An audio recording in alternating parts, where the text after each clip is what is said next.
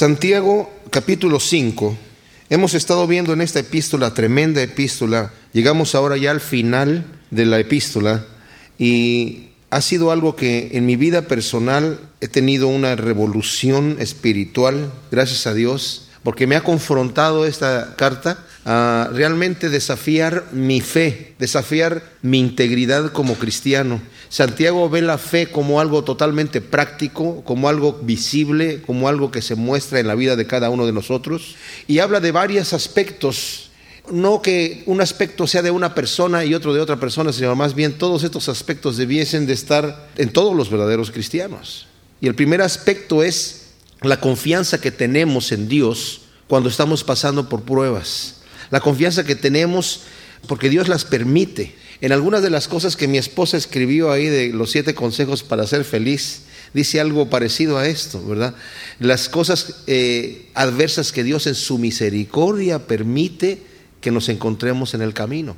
Porque Dios no permite las pruebas en nuestra vida eh, porque esté descuidado o porque esté enojado o porque se esté, nos esté castigando, sino porque nos está puliendo. Y la verdad, quitar la carnalidad duele. Quitarnos la carnalidad duele. Y por eso vienen este tipo de pruebas. Dice Santiago, tened por sumo gozo cuando os halléis en diversas pruebas.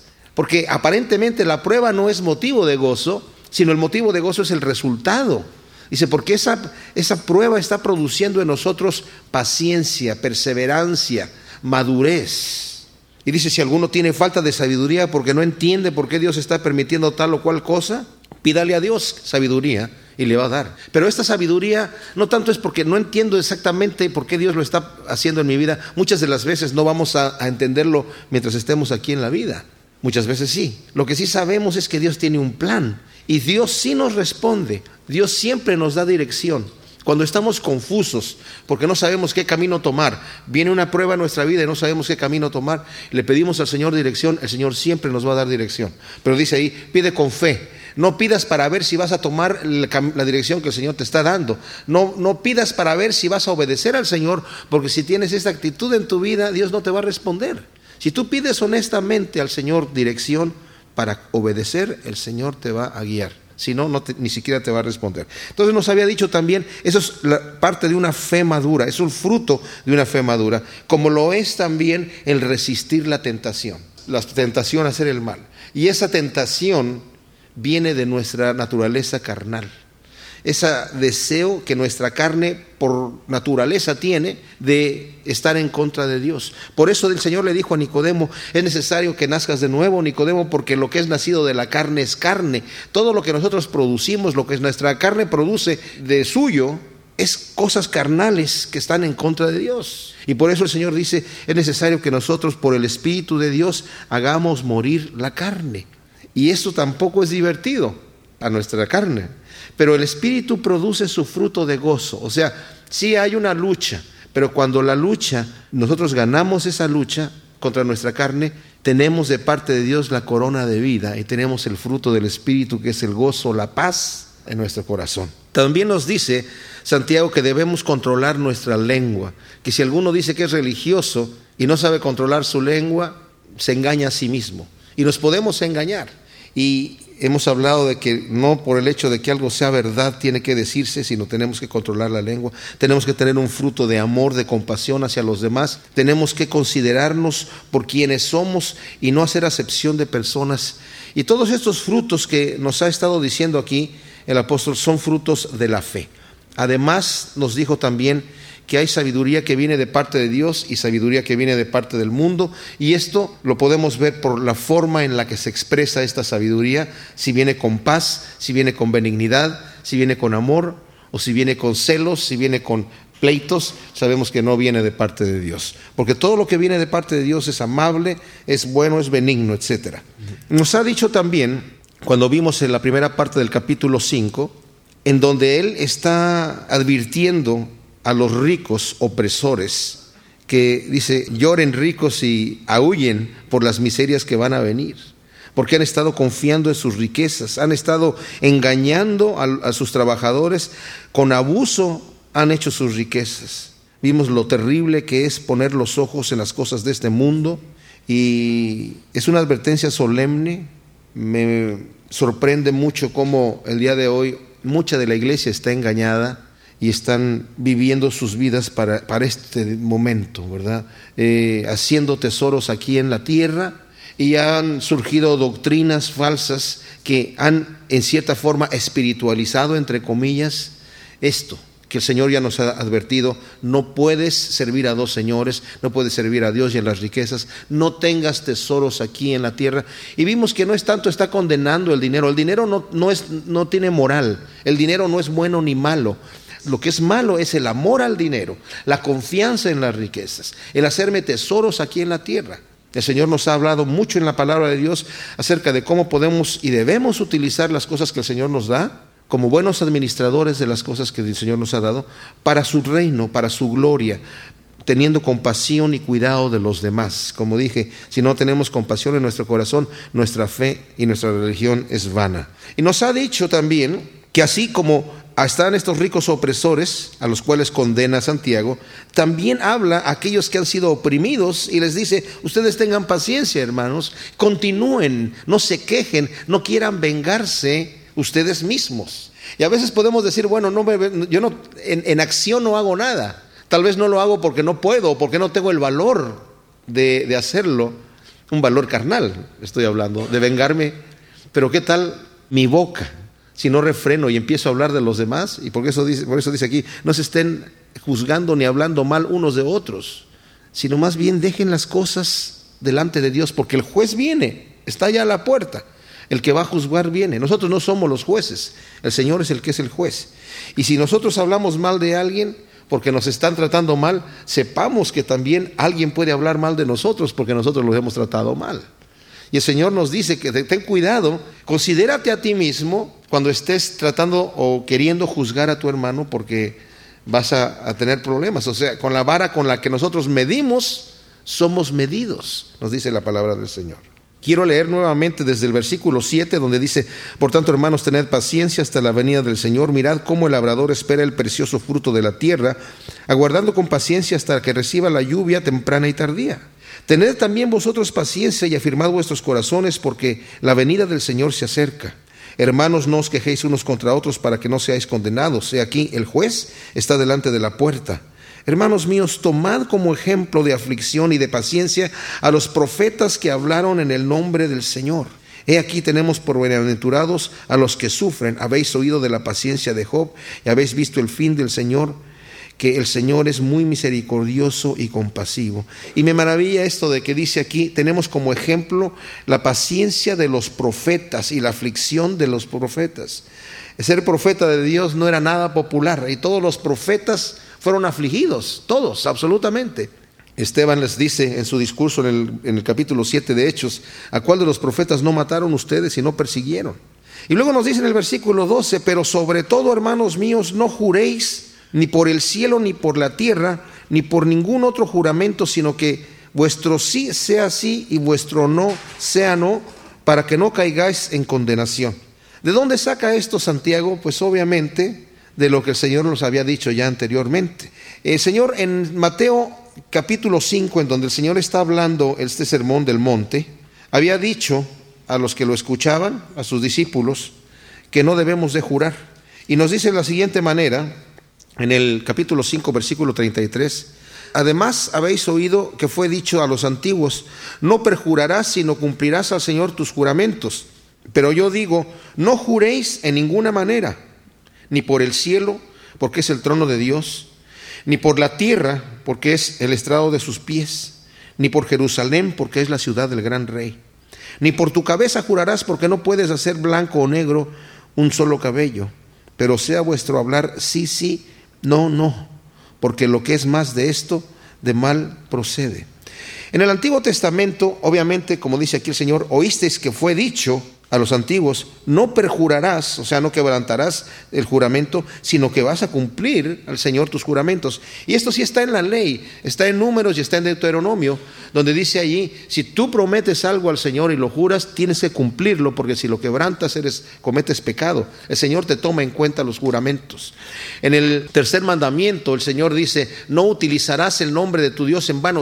Literalmente es, no jurarás en nombre de Dios en vano. Sino tienes que cumplir el juramento.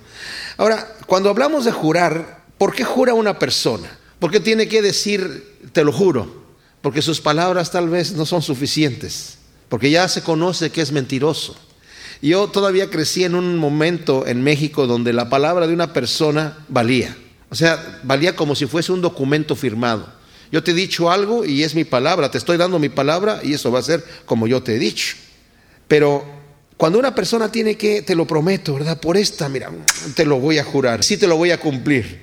Ya hay como la sensación de que quién sabe si me está diciendo la verdad o no. Y el Señor aquí nos está diciendo, cuando el Señor está hablando aquí en, en Mateo, lo que acabamos de leer, que es lo mismo que nos está diciendo Santiago, no tanto que sea pecado jurar, no tanto que el Señor esté en un momento dado prohibiéndonos jurar, digamos, en una corte. Ha habido cristianos que se han metido en graves problemas en la historia porque dicen yo no voy a jurar en la corte. Y en la corte, ustedes saben, acá en Estados Unidos se pone la mano en la Biblia y le, preguntan a la persona, eh, ¿jura usted decir la verdad, solo la verdad y nada más que la verdad? Y la persona tiene que decir, lo juro. Pero había cristianos que decían no, porque Cristo dice que no debemos jurar y no voy a jurar. No se está refiriendo a eso, obviamente, aquí la palabra. Este procedimiento de, de la ley es porque pues tal vez es la vida, el futuro de una persona está dependiendo de que yo hable la verdad. Y por eso hay ese sistema. No tanto es un quebrantamiento de lo que el Señor está diciendo aquí. Aquí más bien se está refiriendo a la vida normal, a la vida cotidiana de la persona. Mi hablar tiene que ser sí y tiene que ser no. El Señor mismo no quebrantó el juramento o su propia palabra cuando el, sumo sacerdote Caifás lo estaba interrogando y trajeron testigos falsos, diciendo este hombre dijo que iba a destruir el templo y que eh, lo iba a levantar en tres días. Y decían unos una cosa y otros otra cosa y no lo podían condenar. Y en ese momento, de repente se levanta el sumo sacerdote y le dice, te conjuro, o sea, te exijo que me jures si eres el Hijo de Dios, el Cristo. Y el Señor pudo haber dicho, no, yo no voy a jurar nada. ¿Verdad? Dijo, efectivamente, tú lo has dicho, sí lo soy. Y de aquí no me verás más hasta que me veas viniendo sobre las nubes. Entonces el sumo sacerdote se levantó, se rasgó los vestidos y dijo, ¿qué más necesidad tenemos nosotros de testigos? Y lo condenaron a muerte por haber dicho que era el Hijo de Dios. Pero lo conjuró. Le dijo, te conjuro que tú me digas en el nombre de Dios si realmente eres el Hijo de Dios. Ahora, los judíos habían hecho unos trucos, si nosotros vemos aquí mismo en Mateo capítulo 23, en el versículo 16 dice, hay de vosotros guías ciegos que decís, si alguno jura por el templo, no es nada, pero si alguno jura por el oro del templo, es deudor. Insensatos y ciegos, porque ¿cuál es mayor, el oro o el templo que santifica el oro? También decís, si alguno jura por el altar, no es nada, pero si alguno jura por la ofrenda que está sobre el altar, es deudor. Necios y ciegos. Porque ¿cuál es mayor? ¿La ofrenda o el altar que santifica la ofrenda? Pues el que jura por el altar, jura por él y por todo lo que está sobre él. Y el que jura por el templo, jura por él y por el que lo habita. Y el que jura por el cielo, jura por el trono de Dios y por aquel que está sentado en él. Esto de los fariseos era una cosa muy sucia porque ellos estaban diciendo, mira, hay, un, hay una forma, hay un truco aquí, una fórmula para que tú puedas aparentar que estás diciendo la verdad. Es como aquella persona que dice, bueno, sí, pero tú me dijiste que lo ibas a hacer, sí, pero tenía mis dedos cruzados. No los vi, los tenía atrás en la espalda. Entonces ya no vale lo que te dije.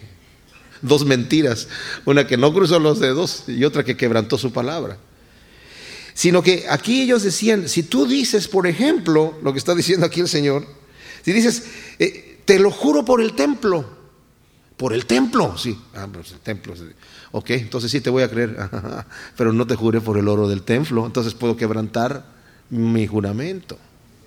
Te lo juro por el altar, por el, ah, pues el altar está, debe de ser que me vas a cumplir. Sí, no, pero no lo cumpliste, ¿por qué? Porque no te juré por el oro que está en el altar. O sea, era la forma que tenían ellos de decir, pues te, dije la verdad, pero al, final ya no soy deudor delante de Dios. No te juré por lo correcto. Ni por tu cabeza jures, dice, porque no puedes hacer blanco o negro, obviamente antes de que existieran las pinturas para el pelo, pero dice, por tu propia voluntad no puedes hacer ni blanco ni negro el pelo. No tienes control de tu cabeza. Así que no puedes estar jurando por eso.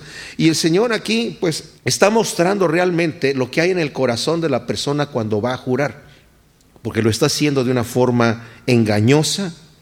Y es aquí lo que se está refiriendo aquí justamente Santiago. No jures, sino que tu palabra sea sí y sea, y sea no, para que no caigas en condenación. Ahora, nos dice en la primera parte del versículo, pero sobre todo, no quiere decir este sobre todo que todo lo que ha dicho Santiago no es importante, que lo más importante de todo lo que ha escrito es que no debemos jurar. No, simplemente nada más lo está, está apoyando, es algo que es, está diciendo esto es importante. Ha hablado mucho de la lengua, Santiago. La mayoría del tema que está aquí en la escritura, de la carta de Santiago, es de la lengua y tiene que ver con este tema de jurar. Que hables verdad. Satanás es el padre de mentira. Nosotros somos mentirosos por naturaleza. A un niño no hay que enseñarle a, mentir. La mentira es algo sofisticado, intelectualmente hablando. Pero a un niñito no hay que enseñarle a mentir. Miente solo. Y el Señor dice, cuando alguien habla mentiras, está hablando de parte de Satanás, porque Satanás es el padre de mentira y cuando habla mentira, de suyo habla. Jesucristo dijo, yo soy el camino, la verdad y la vida. Si nosotros somos hijos de Dios, tenemos que vivir en verdad, tenemos que hablar verdad. El Señor dice que los mentirosos no entrarán en el reino de los cielos. Al final en Apocalipsis dice que van a quedar, dice, los perros van a quedar afuera. Y todo aquel que ama y habla mentira. Todo aquel que ama la mentira y que la habla constantemente. Entonces, que tú sí seas así, que, que seas hombre o mujer de tu palabra. Que la gente conozca que lo que tú dices lo cumples. Que no digas una cosa y después hagas otra. Esa es la actitud que debemos de tener nosotros como cristianos. Luego dice aquí, ¿está alguno entre vosotros afligido? Haga oración. ¿Está alguno alegre? Cante alabanzas podemos decir, muchas gracias Santiago, ¿verdad? Es lógico esto, Santiago, como el que está alguno afligido, haga oración, y está alguno contento, cante alabanzas. ¿Por qué nos tiene que dar esta instrucción Santiago? Bueno, vamos a ver, realmente cuando estamos afligidos hacemos oración. Realmente cuando tenemos un problema grave en nuestra vida, traemos esto delante del Señor. De manera que, como dice Filipenses, por nada estéis afanosos, sino sean conocidas vuestras peticiones delante de Dios, para que la paz de Dios, que sobrepasa todo entendimiento, gobierne mi corazón. Cuando estoy afligido, la aflicción viene para precisamente que yo lo lleve delante del Señor y no me desespere, que no entre en pánico, que no entre en una total desesperación y en un afán, sino traer esto delante del Señor, porque el Señor tiene control de todas las cosas. Mis amados, tenemos un Padre todopoderoso. No se le escapa absolutamente nada de la mano. No se anda escondiendo para no hacer milagros poderosos. Y solamente los que son fáciles. No. Dice, ¿hay alguna cosa difícil para mí? Dice el Señor. ¿Qué le costó más, sanar al paralítico o resucitar a Lázaro? Ninguno de los dos le costó absolutamente nada. ¿Qué le costó más, crear el universo o crear un mosco? No le costó nada ninguna de las dos cosas. No hay nada difícil para él. Entonces, cuando yo tengo un problema, sea chico o sea grande, debo de traerlo delante del Señor y dejarlo allí. Señor, Padre mío, tú estás, sabes mi necesidad, sabes mi aflicción. A veces nuestra oración nada más va a ser, Señor, Señor Santo. Y ya. Él sabe lo que necesitamos. Él sabe nuestra aflicción. El Señor dice, pedid y recibiréis. El Señor quiere que yo traiga estas cosas delante de Él, porque el Señor quiere que yo tenga confianza en Dios. Y saben qué exquisito es, aún en medio del problema, dejarle las cosas a Dios. El Señor no está diciendo aquí, no está diciendo Santiago, ¿tiene algo, ¿está alguno afligido? Haga oración y se le va a acabar la aflicción. Muchas veces la realidad en nuestra vida es aflicción, oración y aflicción. Otra vez, continúa la aflicción allí, continúa el problema. Pero ahora está, ya nosotros hemos descansado. Nosotros no podemos hacer nada con esto. Lo dejamos en las manos de nuestro Padre amado, que sabemos que nos ama, que sabemos que tiene control de la situación. Y Señor, haz tu voluntad en esto. Y una vez leí en un libro que alguien dijo, cuando tú pides al Señor, pide, demanda, declara, exige. No te conformes a eso de que, bueno, pues que se haga tu voluntad, Señor. Y me pareció una verdadera blasfemia. Porque la voluntad de Dios es lo mejor para mí. ¿Quién oró así? El Señor Jesús cuando estaba en el jardín de Getsemaní. Y dijo, si es posible, Padre mío, pase de mí esta copa. ¿Cuál copa? La copa de ir a la cruz, la copa de cargar con nuestros pecados, la copa de ser abandonado por el Padre Celestial allá.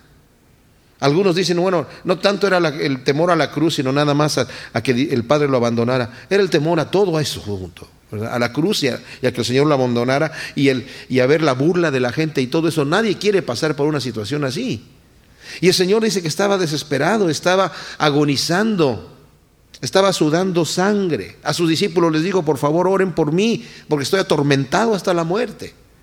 Pero al final el Señor dijo, pero no se haga mi voluntad, Padre, sino la tuya. Si no es posible que pase de mí esta copa, está bien. Y a veces tenemos una imagen equivocada del Padre.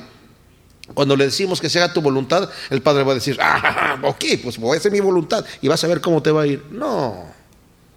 Claro, el Señor tuvo que tomar esa copa amarga de la cruz. Pero dice la Escritura porque vio el gozo puesto delante de Él ante la cruz. Y el gozo éramos nosotros en el reino de Dios.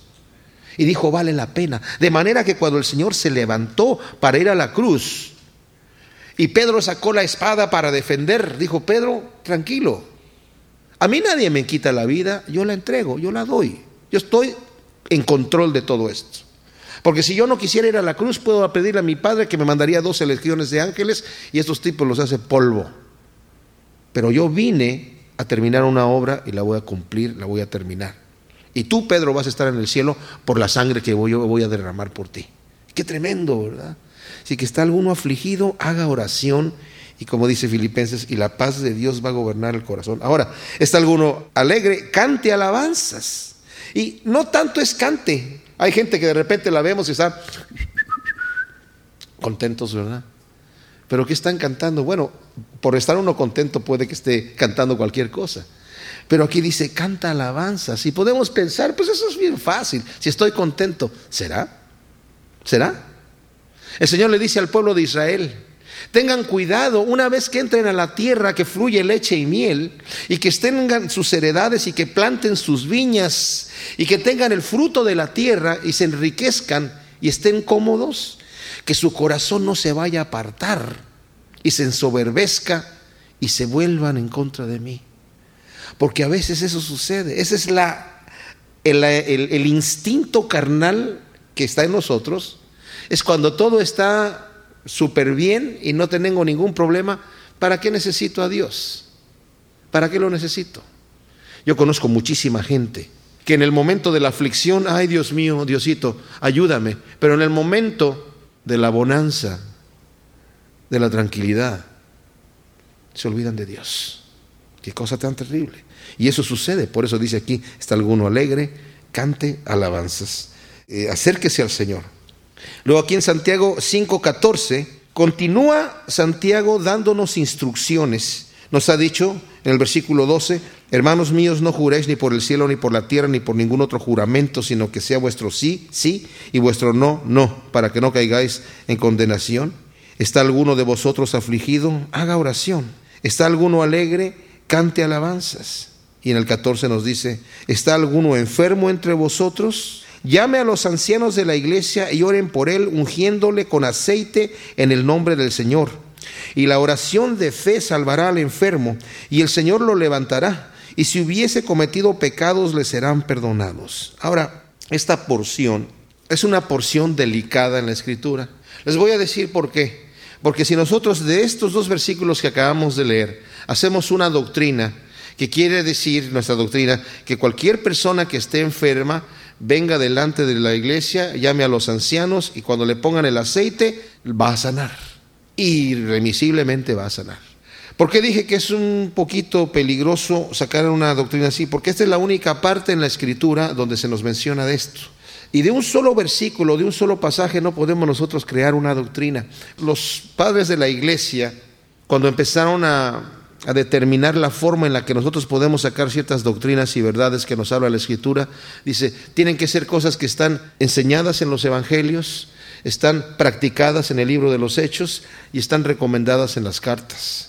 Vamos a procurar entender lo que dice este pasaje, como dije yo es un poquito difícil de entender. Hay muchísimas versiones, hay muchísimas interpretaciones. Hay aquellos que dicen, es que esto era para la época de aquella de los apóstoles, cuando oraban por los enfermos, se le sanaban los enfermos. Pero saben, el problema con esta interpretación es que no todos los enfermos sanaron.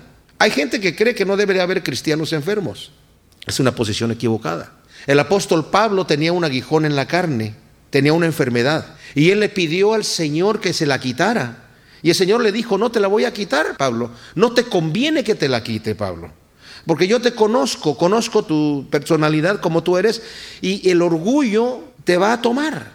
Necesito mantenerte en esta situación de enfermedad para que tu orgullo no te tome, no te venza. Y el Señor le dijo, bástate mi gracia. Y vemos a un apóstol Pablo que tal vez pudo haber tenido la tendencia de ser orgulloso, lo vemos sometido a la gracia de Dios por esta enfermedad que él tuvo. El apóstol Pablo oraba por los enfermos y sanaban. El apóstol Pablo, cuando trabajaba, se ponía unas bandas aquí en la cabeza para, para el sudor. Y dice que ellos tomaban, la gente tomaba esas bandas y se la llevaban a los enfermos y le ponían donde estaba el enfermo y sanaban los enfermos. No era que estaban llevando ahí la, la reliquia, el amuleto, no era la banda bendita del apóstol San Pablo sino que era la fe en el Señor que los levantaba. Tal vez un poquito errónea la forma de hacerlo, pero el Señor honraba la fe de cualquier manera. Y el mismo apóstol Pablo enfermo, él orando por los enfermos para que los levante y el mismo apóstol Pablo enfermo. Yo conocí una señora así. Fue a la farmacia porque se estaba ahogando de asma acá en Estados Unidos, una amiga y entró a la farmacia y casi apenas llegó donde estaban los inhaladores esos para, el asma y ahí mismo lo abrió y, ay, gracias, ya. Y saliendo de la farmacia, encontró a un hombre que estaba pidiendo dinero que casi aquí eso no se ve. Y lo vio y estaba con los huesos, puros huesos tenía de, los, de los miembros, las piernas y los brazos, era el puro hueso. Y esta señora tuvo la fe de tomarlo y le dijo, en el nombre del Señor Jesucristo, levántate y anda. Y se levantó este hombre y dice que ella vio cómo le empezaron a llenarse los brazos y las piernas de músculos y el tipo empezó a gritar y a brincar. Y ahí le dijo el Señor a ella, ya, piérdete, vete. Y ella se fue para no llevar la gloria de lo que acababa de pasar. Pero dice que cuando iba caminando dijo, Señor, ¿y por qué a mí no me sanas? Porque ella tenía este don de orar por los enfermos. Dice, porque a, a mí me has dado este don para orar por aquellas personas que están mal y yo no. Pero el Señor después la sanó, la sanó. Y la forma en la que la sanó es que fue a ver a un médico en Tijuana que le dijo lo que tenía que hacer y le dio no sé qué remedio y, ya no tiene asma. Y el Señor hace lo que Él quiere, ¿verdad? Pero entonces, ¿a qué se refiere esto? Hay personas también que dicen que se refiere a que la persona misma tiene que tener una fe sobrenatural. Y hemos escuchado eso muchas veces y lo hemos visto de una forma trágica, donde llega una persona para pedir oración por su enfermedad y los siervos de Dios oran por ella, esta persona, y si la persona no se sana, a veces se va la persona con la condenación, es que yo no tuve suficiente fe para ser sanado y por eso estoy así. Yo una vez me acuerdo que en una iglesia donde yo trabajé acá en Estados Unidos, uno de los sugieres eh, enfermó de cáncer, un cáncer gravísimo, y los médicos lo desahuciaron, le dijeron, Señor, usted ya se va a morir. Le dieron tanto tiempo de, vida y nada más.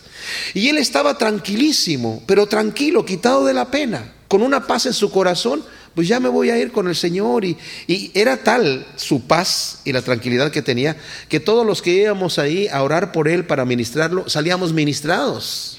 Pero alguien llegó un día y le dijo, no, Dios te tiene que sanar. No, no aceptes que estás enfermo, no aceptes que te vas a ir al cielo así nada más. No, te tienes que sanar y Dios te va a levantar. Y si tienes suficiente fe, Dios te va a levantar.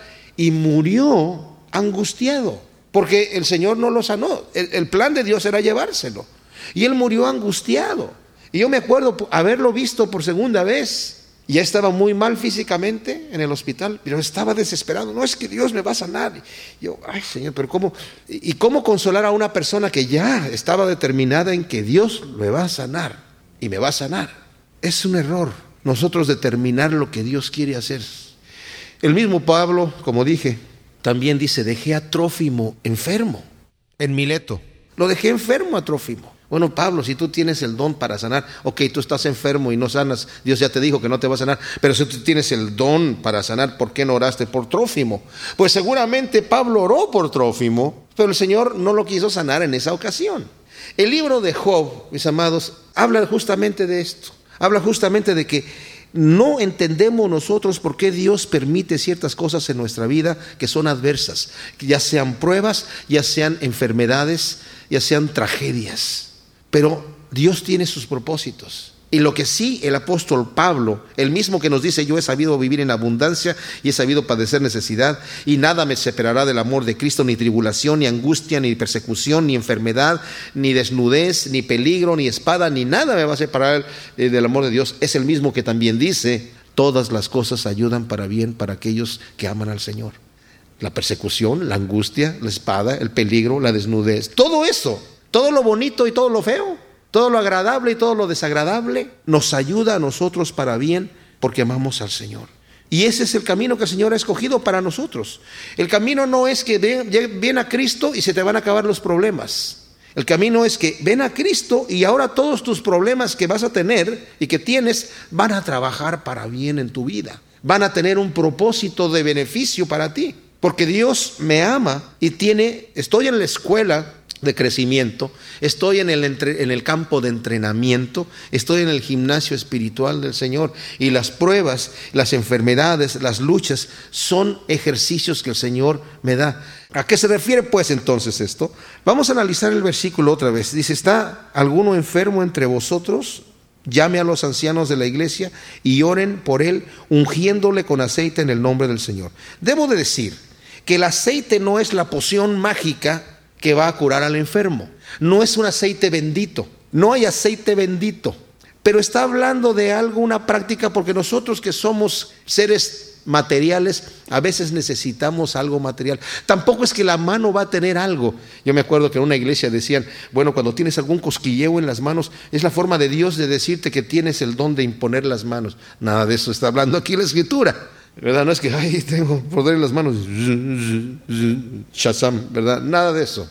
¿A qué se refiere? Dije yo, es como nosotros somos hombres materiales que a veces necesitamos eso de llegar, que nos pongan el aceite, que pongan las manos sobre nosotros. Y saben, Dios nos sana con aceite o sin aceite, con manos y sin manos. El Señor nos sana cuando es su voluntad sanarnos y nosotros venimos con esta oración. Pero aquí está hablando de algo que a mí me, me, gusta lo que dice aquí, porque hay cristianos que son cristianos de su casa. Yo no tengo necesidad de ir a la iglesia, yo leo la Biblia en mi casa y ahí oro en mi casa y ahí es mi iglesia. ¿Saben qué? La iglesia es el ente que Dios ha hecho para que nosotros en una forma pública vengamos a adorar al Señor Claro que debo de leer la Biblia en mi casa y claro que debo de adorar al Señor en mi casa y debo de orar en mi casa, pero también lo debo de hacer públicamente, porque la iglesia, el Señor la ha constituido como este ente en donde, bueno, nosotros lo sentimos aquí, somos como una familia grande, en donde nos amamos, tenemos cuidado unos de los otros y así es como debe de ser en el Señor. Entonces, cuando dice, cuando alguien está enfermo, que venga y llame a los ancianos de la iglesia. Los ancianos de la iglesia se supone que deben ser personas que tienen discernimiento, que tienen un crecimiento espiritual, que tienen un conocimiento de las cosas del Señor, que tienen testimonio en sus vidas de una vida cristiana verdadera. Son gente de entre los cristianos que están escogidas para justamente este tipo de actividad. Entonces, que estas personas vengan y que lujan con aceite en el nombre del Señor. Repito, no es el aceite bendito, simple y sencillamente es el ritual que, como dije yo, es para nuestro propio beneficio. Nosotros somos los que tenemos esta necesidad de, sentir el toque de la mano de la persona. Dice, y la oración de fe salvará al enfermo y el Señor lo levantará. Y si hubiese cometido pecados, le serán perdonados. Ahora en este versículo 15, fíjense, es bien importante. Nos dice dos cosas. La oración de fe no dice puede levantar al enfermo, o tal vez lo va a levantar. ¿Qué dice? Lo levantará. Y el Señor lo va a sanar. Y también dice, y si tuviese pecados, le serán perdonados. Seguro que la persona que viene a pedir perdón por su pecado delante de Dios, el Señor lo perdona. ¿Cuándo? Siempre, ciertamente. Entonces, ¿cuándo va a ser sanado esta persona que llega delante de los ancianos con esta oración de fe? Siempre. El problema no tanto problema, sino el asunto a observar aquí, es qué quiere decir la oración de fe. Porque la oración de fe es la que va a levantar a, la persona. Y la mejor interpretación que yo tengo a esto, como dije, es un versículo difícil de explicar, es la siguiente. A veces, así como esta persona que salió, que yo les dije que llevaba, eh, fue por el inhalador eh, que tenía asma, cuando salió, tuvo la fe de tomar a este hombre y decirle, levántate en el nombre del Señor. El pastor Chuck Smith habla de que una vez estaba él al final de los servicios, que tiene tres servicios en la mañana, entre servicio y servicio, él saluda a la gente que, que se está yendo, los despide, ¿verdad? A los que quieren saludarlo personalmente. Entonces, llegó una persona una familia más bien, y con el abuelo en silla de ruedas. Y dice el pastor Chuck que, le dijeron, sí, mira, venimos para, por el abuelo. que Y dice, yo en ese momento sentí, tuve la fe de levantarlo, de tomarlo de la, de la, mano y decirle en el nombre del Señor Jesucristo, levántate y anda. Y se levantó el anciano de su silla de ruedas y empezó a caminar. Y la gente, ¡wow! ¡Aleluya! Le dijo la familia, lo traíamos porque tenía gripe, pero mejor así que, que, camine, aunque estornude. Dice, pero en otra ocasión había otra persona que necesitaba oración y estaba enfermo de la misma situación y, y dice, no, no tuve la fe de decirle, levántate y anda. Entonces yo creo que cuando habla aquí de la oración de fe, es que a veces el Señor lo toma como, como Pedro y Juan cuando iban entrando al, templo y vieron al, hombre paralítico y dijeron, mira, lo que tenemos te damos. En el nombre del Señor Jesucristo, levántate y anda. Y Pablo tal vez oró también por este eh, trófimo que dejó en, enfermo, pero tal vez no tuvo la oración de fe en ese momento, de decirle que se levantara de su enfermedad. A Timoteo, cuando está enfermo, le dice, estás enfermo del estómago, Timoteo, ya no tomes agua, tú usa un poco de vino para tomar, eh, no uses agua. No le dice, oye Timoteo, voy a orar por ti a distancia, así, así como la, fe del centurión, ¿verdad? A distancia voy a orar por ti y tú vas a sanar, tranquilo, ten fe. No, sino le da una instrucción. Entonces yo creo que la mejor explicación que yo tengo para este versículo debe ser esta, ¿verdad? Que la fe que de repente uno en un momento dado tiene esta fe, la oración de fe sanará y levantará al enfermo. ¿Cuándo? Siempre, siempre. Así como sus pecados van a ser perdonados, ¿cuándo? Siempre tal vez. Confesaos vuestras ofensas unos a otros y orad unos por otros para que seáis sanados. La oración eficaz del justo puede mucho. Ahora esto también es un versículo peligroso, porque cuando dice confesados las faltas unos a otros, yo he estado en congregaciones en donde dicen, bueno, vamos a tomar la Santa Cena y no podemos tomar la Santa Cena indignamente, como dice en, Corintios. Entonces necesitamos, si hay una persona que tiene problemas con alguien, que vaya y, se confiese sus pecados, ¿verdad? Y, se olviden del asunto. Bueno, a veces, a veces esto es contraproducente. Aquí necesitamos utilizar sabiduría. Cuando tú tienes algo en contra de alguien y estás pensando mal de alguien y lo estás juzgando en tu corazón, en tu mente, y la persona no se ha enterado, mi consejo es lleva esto delante del Señor y límpiate delante del Señor y no digas nada. Porque si vas con la persona, sabes que te vengo a pedir perdón porque yo pensé de ti que eras un tal por cual, ay, ay, ay, Dios mío, ¿verdad? se crea un problema mayor. Ahora, hay un problema también aquí en la maldad del corazón humano, mis amados, yo como pastor se los puedo decir porque he tenido la experiencia, a veces existe en la persona que va a confesar sus pecados una especie de exhibicionismo morboso, de exponer su maldad. Fíjate que yo he hecho esto y esto y esto. Y como ahí oculto en el corazón está este exhibicionismo, a ver qué la persona va a decir de lo que le dije yo, de lo que yo he hecho. No tanto es una confesión con vergüenza, sino hasta cierta forma con una especie de orgullo morboso. Y está mal. A veces hay cosas que un hombre no tiene que saber de una mujer. Un pastor, un consejero no tiene que saber lo que le está diciendo una persona del sexo opuesto porque va a crear un problema entre los dos o entre alguno de ellos. Y aunque sean del mismo sexo, necesitamos tanto la persona que está aconsejando como la persona que va a pedir consejo usar de sabiduría delante de Dios. ¿A qué se refiere esto de confesar los pecados? Obviamente no se refiere a ninguna de las cosas que hemos estado hablando. Se refiere a como dice el Señor, si tu hermano tiene algo contra ti, él ya tiene algo contra mí.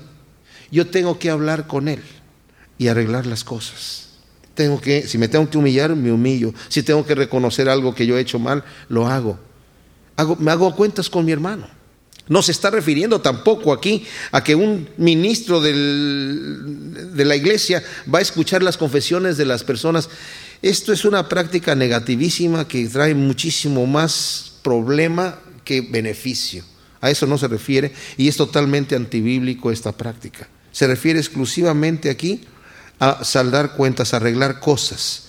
Porque podemos tomarlo desde el punto de vista simplemente, ay, voy a confesar porque tengo esto en mi corazón, pero si no va a crear una solución, si no es para bien, obviamente va a crear algo que es para mal. Bueno, nos dice la última parte, la oración del justo puede mucho, porque Elías dice, también era un hombre sujeto a pasiones semejantes a las nuestras, y oró fervientemente para que no lloviese, y no llovió sobre la tierra por tres años y seis meses. Y otra vez oró, y el cielo dio lluvia y la tierra produjo su fruto. Ustedes recuerdan ese incidente en donde Elías, precisamente el rey Acab, que era uno de los reyes más terribles que ha habido en la historia, su esposa Jezabel era una eh, mujer que adoraba a Baal y ella hizo que también el rey empezara a adorar a los Baales y a los demonios.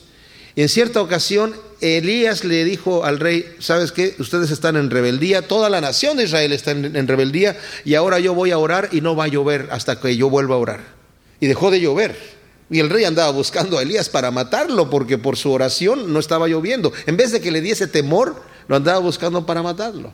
Entonces, en cierta ocasión, Elías se encuentra con uno de los siervos del rey y le dice, dile al rey que va a llover. Ay, dice, pero por favor, no seas malo, le dice el siervo, porque yo voy a ir y le voy a decir al rey que va a llover, pero, pero después cuando yo le diga al rey eso y el rey quiere entrevistarse contigo, tú no vas a estar aquí, el Espíritu de Dios te va a llevar a otro lado y el rey me va a matar. Entonces dice, no, yo voy a estar aquí, dile al rey que venga. Entonces, total, que manda ya a traer al rey. Y el rey le dice, por fin te veo enemigo mío. dice, tú estás turbando a Israel.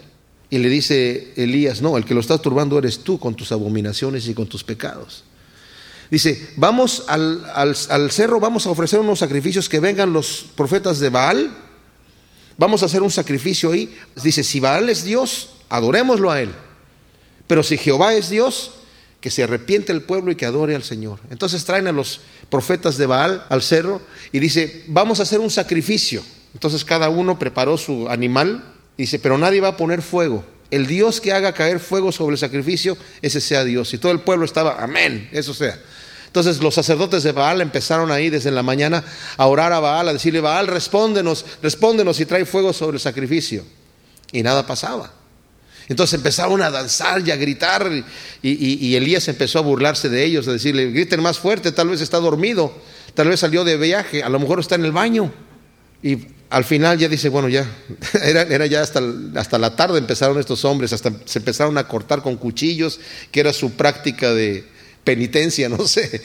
Y eh, Elías le dice, ok, ya, ustedes ya no pudieron, ahora, él dice, traigan agua y mojaron, el, echaron agua sobre el sacrificio, tanta, dice que, chorrió y, y había hecho una zanja, toda la zanja se llenó de agua.